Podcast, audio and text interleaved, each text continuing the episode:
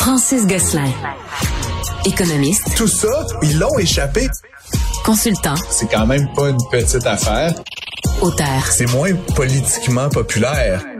Francis Gosselin pour savoir et comprendre l'économie. Mais avant de parler à Francis, je vous parle tout de suite d'une décision demain qui est attendue de la Banque du Canada. Euh, oui, on est rendu qu'on suit ça de près, les annonces de la Banque du Canada, parce que les taux d'intérêt ont augmenté d'une façon absolument spectaculaire depuis un peu plus d'un an et demi. Euh, Le gros est passé, on se comprend. La question qui restait, est-ce qu'ils vont les augmenter un autre petit quart de point, un autre coup d'un quart de point? Je dis petit, mais ils sont plus petits les coups. Ils font vraiment mal, même si c'est pas des, gros sauts comme on a connu, des demi-points ou des trois quarts de point. Mais même le quart de point, cette étape-ci, il fait mal. Et euh, ben voilà, donc euh, moi, je vous dirais que demain, c'est la réponse, c'est non. La plupart des économistes s'entendent là-dessus. Euh, et je vous dirais que c'est peut-être même fini pour l'année 2023 parce que c'est pas impossible. On n'est pas dans le, dans le cœur et les reins des gens de la Banque du Canada. Mais c'est pas impossible qu'il ait été quand même un peu secoué par le dernier rapport économique la semaine passée sur l'économie du Canada. Euh, où d'abord l'économie du Canada est en décroissance, l'économie du Canada ralentit. Mais au-delà de l'économie globalement qui ralentit, quand on regarde le détail du rapport, le secteur ou un des secteurs où il y a le plus fort ralentissement, c'est la construction. C'est le nombre de mises en chantier, c'est la construction résidentielle. Et je pense que vous le savez, on est tellement en pénurie de logement, en crise du logement, en manque d'habitation. Puis, je sais, on, des gens cherchent, ah, il manque de logements de tel type, ou des petits, ou des grands, ou avec plusieurs chambres à coucher. Il manque de tout. Il manque des maisons, il manque des logements chers, il manque des logements moyennement chers, il manque des logements pas chers, euh, il manque des condos, il manque d'habitation de façon générale.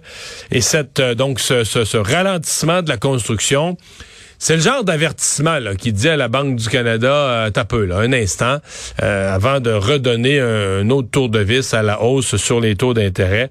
Euh, pensez-y bien, mesurez bien vos affaires. Donc, c'est une... Une décision qui va être attendue. La euh, on s'y habitue, c'est aux six semaines hein, que la Banque du Canada parle. Donc la prochaine fois, euh, ça va être à la mi-octobre. Et ça a amené, euh, d'habitude, il n'est pas supposé avoir de politique avec la Banque du Canada, mais là, ça a amené une discussion politique parce que le premier ministre de la Colombie-Britannique, la semaine passée, elle a dit à la Banque, ne montez plus les taux. Hier, Doug Ford a dit à la Banque, ne montez plus les taux.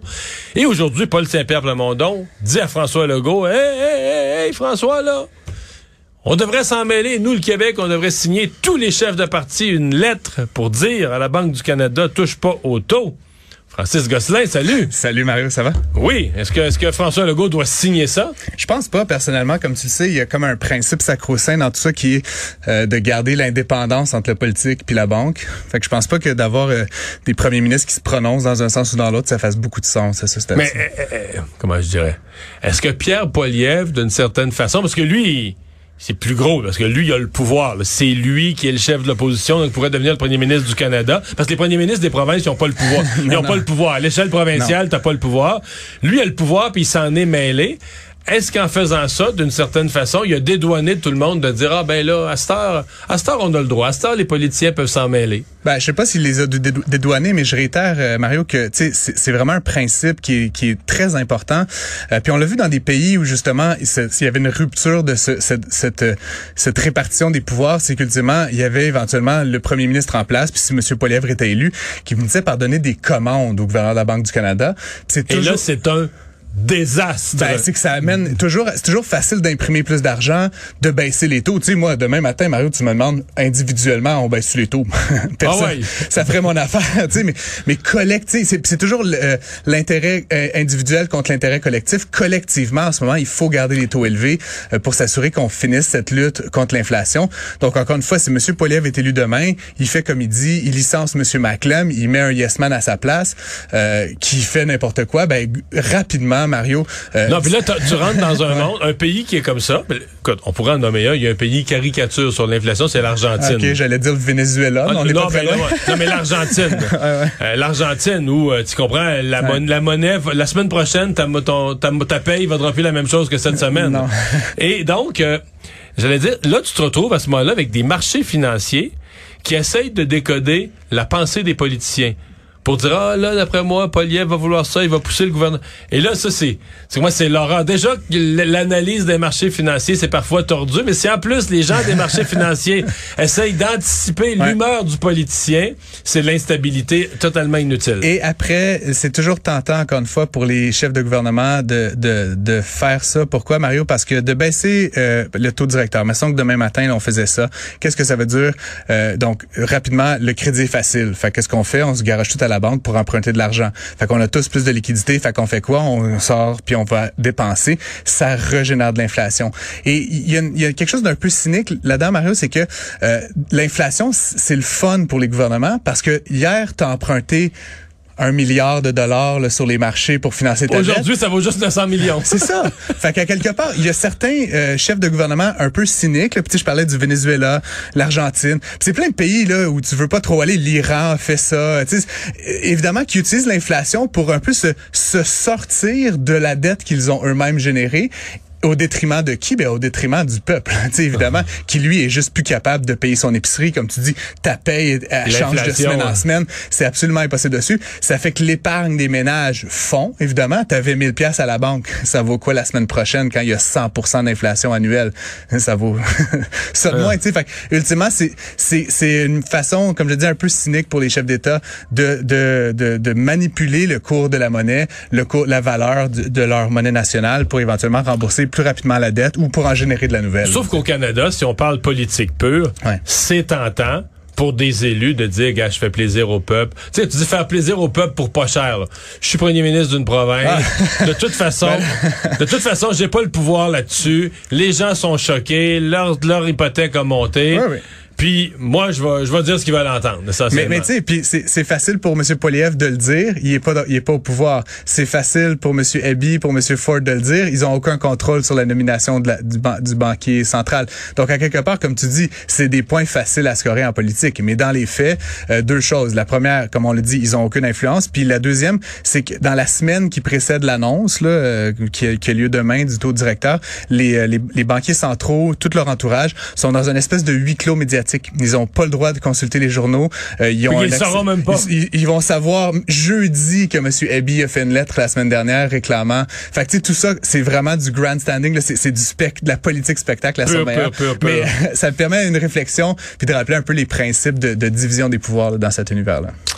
Euh, bon, euh, le marché de l'emploi qui s'ajuste au nouveau prix, euh, parce qu'on entend très souvent, dès que nos journalistes vont sur la rue, font un vox pop, on entend des gens dire les prix de tout augmentent, mais nos hmm. salaires augmentent pas. Puis j'essaie avec tout le monde de ce sentiment. Puis c'est vrai que des fois, les, choses augmentent plus vite que les revenus, mais c'est pas vrai que les salaires augmentent pas. Quand tu consultes Statistique Canada, les salaires depuis deux ans augmentent Sensiblement. Oui, oui. Ben, depuis deux ans, ils ont augmenté l'année dernière, je pense, d'un peu plus de 5% C'était pas autant que l'inflation qui était pendant une courte période a eu 7-8. Euh, mais là, tu vois, cette année, euh, c'est un sondage qui a été mené par la firme euh, Normandin-Baudry qui révèle que euh, l'an prochain, les employeurs, sais, pas, c'est pas toi puis moi qui se demande combien je veux avoir de plus, les employeurs ont l'intention de donner des augmentations en moyenne de presque 4% 3,7% partout au Québec. Et donc, encore une fois, je l'explique souvent, Mario, l'inflation, surtout comme dans des pays relativement stables comme le Canada, ça a tendance à faire des pics, comme on l'a vu, tu te rappelles l'année dernière, 8 mais ça a été à 8% pendant un, mois. Ben ça a baissé à 7,7, 6, etc.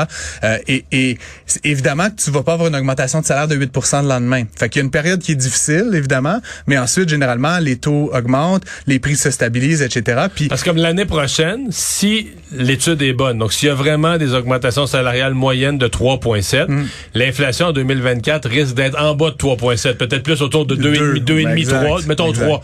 Donc, il va y avoir un gain. Le, le pouvoir d'achat perdu va être regagné. Là. Il y a un effet de rattrapage qui se produit. Il est juste décalé dans le temps. Donc là, effectivement, tu sais, je prends toujours l'exemple du brocoli là, à 8 piastres. Là. Ben, tu sais, évidemment, avant, il était, je sais pas, 6 piastres. Là, fait que ça a augmenté de 25% Mais sur 2-3 ans, ton salaire, il va suivre à peu près cette courbe-là également. Donc, on a vu 5. Écoute, le salaire minimum l'année dernière a augmenté de 7 points quelque chose pour cent. Là, fait que les gens au plus bas de l'échelle ont une augmentation importante de leur rémunération. Puis souvent, Mario, quand le salaire minimum augmente, ben les gens à 16, 17, 18, 19 dollars, tu sais, les paliers, suivent, de tout, là. ils suivent également. Donc, on peut voir dans ces, dans ces paliers, disons, moins nantis, des augmentations de 5, 6, 7 également. Donc, éventuellement, ça rattrape l'inflation, puis ça même finit par la dépasser aussi. Je rappelle juste une chose, Mario, c'est que, euh, tu sais, on est dans une période où euh, le capital est abondant. Tu sais, les grandes banques, les caisses de dépôt, tout le monde, tu sais, les grandes institutions ont- sont bordées d'argent, euh, de liquidités à déployer, et le, le- la main d'œuvre est rare. Fait que c'est sûr qu'à moyen long terme, si tu capable de travailler là, ça, ça va être plus gagnant d'être travailleur quasiment que que détenteur du capital parce qu'il y a une rareté d'un côté puis une abondance de l'autre. Donc, je prédis que dans les prochaines années, on va voir de mieux en mieux des conditions d'emploi plus favorables pour les travailleurs du Québec. Et rapidement, il y avait une annonce il y a quelques minutes cet après-midi, une annonce du gouvernement du Québec, une autre annonce, on Ouais. pourrait dire, sur la filière batterie. Mais cette fois-ci, on n'est pas dans le centre du Québec, on n'est pas dans le coin de Bécancour. Là. Non, on s'éloigne un petit peu, Mario. C'est à Granby où j'étais justement ce matin. Je salue euh, la gang de Granby. Je- tu vois comment je suis, je suis habillé comme. Ah, t'arrives de euh, Granby. J'arrive de Granby justement. C'est euh, c'est Volta en fait qui est une entreprise de solutions énergétiques euh, liée à la filière batterie qui va s'installer là-bas. On parle quand même d'un- investissement là, de plusieurs centaines de millions de dollars. Et encore une fois, euh, l'État euh, provincial, le gouvernement va mettre la main à la pâte. On parle d'à peu près 20% du montant du package, donc 150 millions qui va être allongé. C'est, dit-on, sous forme de prêt, mais je crois comprendre, pour avoir été un petit peu euh, dans ces dossiers-là, qu'il y a beaucoup de ces prêts-là qui sont des prêts pardonnables, tu sais, fait que ça devient Ouais, éventuellement Ce qu'on appelle pardonnable, c'est ça. C'est en d'autres termes, si tu fais les créations d'emplois, les Exact. investissements, si tu fais tout ce que tu as promis, ben, le- il y a une partie du prêt ou la totalité du prêt devient une subvention. Exactement, fait que ça veut dire Mais que... si tu choques, Non, non, ben, Si tu choques, tu rembourses rembourser. ça, c'est ça. C'est souvent, on donne ça souvent à des, en- à des multinationales qui viennent de s'installer ici par, pour avoir, une forme de solvabilité, là, si jamais ils, ils changent d'idée. Euh, c'est pas dans le centre du Québec, comme tu le disais, mais éventuellement, tu sais, cette filière batterie-là, M. Fitzgibbon a parlé d'un plan, là, le, j'appelle ça le plan de Fitzgibbon. C'était 5 milliards de dollars, là, qu'il voulait un peu distribuer sur plusieurs projets comme ceux-là. Et oui, on cherche à viser une espèce de filière, là, qui va de, Shawinigan à Drummondville, mettons. Mais éventuellement, c'est sûr que ça va faire plein d'entreprises qui vont s'installer à Montréal, à Québec, à, à Granby, ici aujourd'hui, qui vont vouloir approvisionner cette filière-là. Puis moi, quand je vois des nouvelles comme ça, je trouve que c'est ultimement une bonne nouvelle. Ça veut dire qu'à quelque part, la stratégie, elle dépend pas juste d'un genre de dictat gouvernemental, mais elle commence à, à faire des petits un petit peu partout dans la province. C'est euh, tout le monde est gagnant dans ce temps-là. merci Francis. Je t'en prie. Au revoir.